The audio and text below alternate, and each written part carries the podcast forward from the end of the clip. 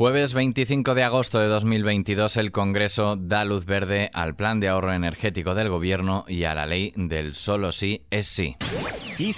Noticias con Daniel Relova.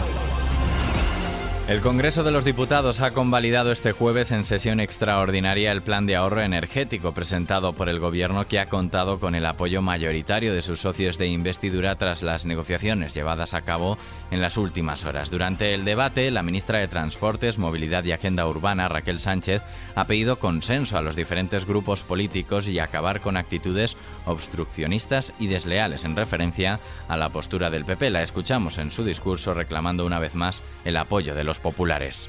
Piénselo bien, piénselo bien, porque aún están a tiempo de cambiar el sentido de su voto que han anunciado.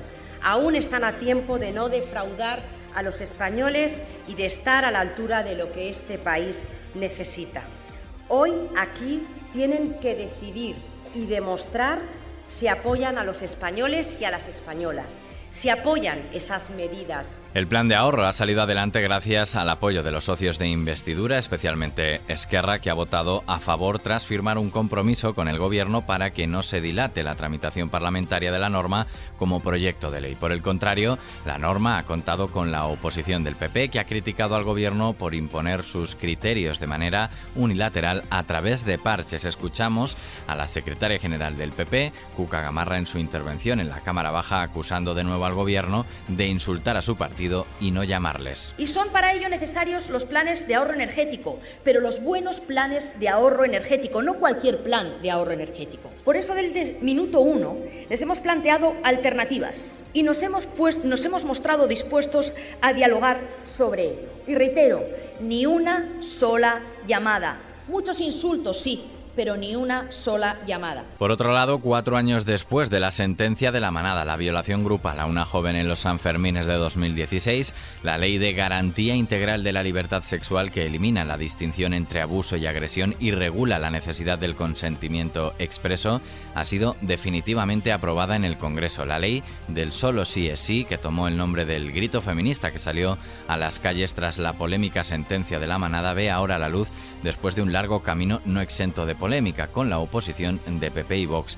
La ministra de Igualdad, Irene Montero, celebraba así la aprobación de la ley a las puertas del Congreso. El grito feminista del solo sí es sí, del hermana yo sí te creo, se convierte en ley en nuestro país y el país feminista que somos se abre paso también en la arquitectura del Estado. Así que estamos muy orgullosas y quiero agradecerle a todo el movimiento feminista y particularmente a todas las víctimas de violencias sexuales que han dado una batalla muy difícil en los últimos años para que hoy este gobierno de coalición pueda dar este paso y la mayoría feminista del Congreso y del Senado pueda decir por fin que solo sí es sí también en nuestras leyes. Y la nueva ley de la ciencia, la tecnología y la innovación ha salvado hoy también en el Congreso su último trámite parlamentario y ha rechazado definitivamente establecer nuevos límites para la contratación indefinida de investigadores cuando sus contratos estén asociados de forma directa a fondos europeos. La ministra de Ciencia e Innovación, Diana Morán, mostraba así su alegría ante los medios. Por fin hoy queda aprobada de manera definitiva la reforma de la ley de la ciencia, la tecnología y la innovación.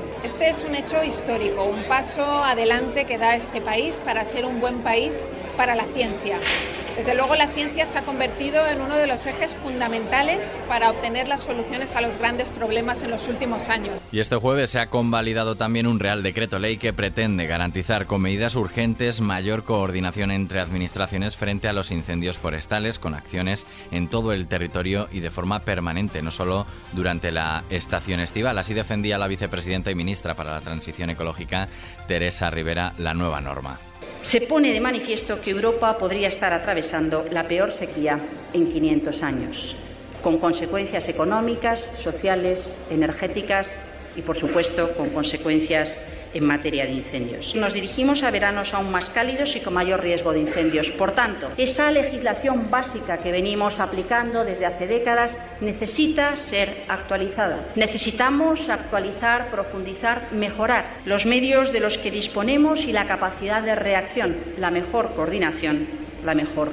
formación. Más allá del Congreso, el presidente ruso Vladimir Putin ha anunciado un incremento del número de soldados que integran su ejército justo cuando los ucranianos y sus aliados occidentales esperan un inminente cambio de estrategia de Rusia ante la estabilización del frente, especialmente en el este del país. Por otro lado, un incendio ha provocado la desconexión de la última línea que conectaba la central nuclear de Zaporizhia con el sistema de energía del país. La situación de la planta ha generado gran preocupación por el peligro de que la entre rusos y ucranianos termine llevando a un incidente atómico de consecuencias impredecibles. Respecto a los precios de los carburantes, la gasolina ha caído por novena semana consecutiva hasta registrar un precio medio de 1,586 euros el litro, aplicando el descuento de 20 céntimos del gobierno. Es su nivel más bajo desde el pasado mes de febrero, mientras que el gasóleo ha repuntado por primera vez en dos meses y se sitúa en 1,616 euros. Y una vez más, terminamos con Coldplay.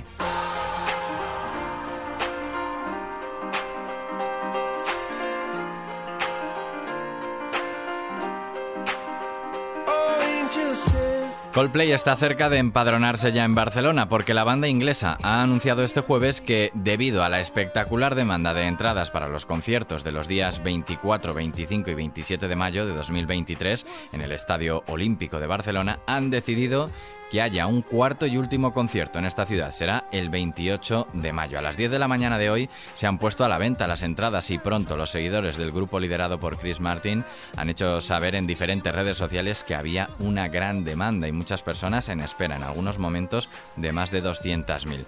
Cerramos aquí este podcast de XFM Noticias, pero la información y la actualidad siguen cada hora en los boletines de XFM. Hasta mañana.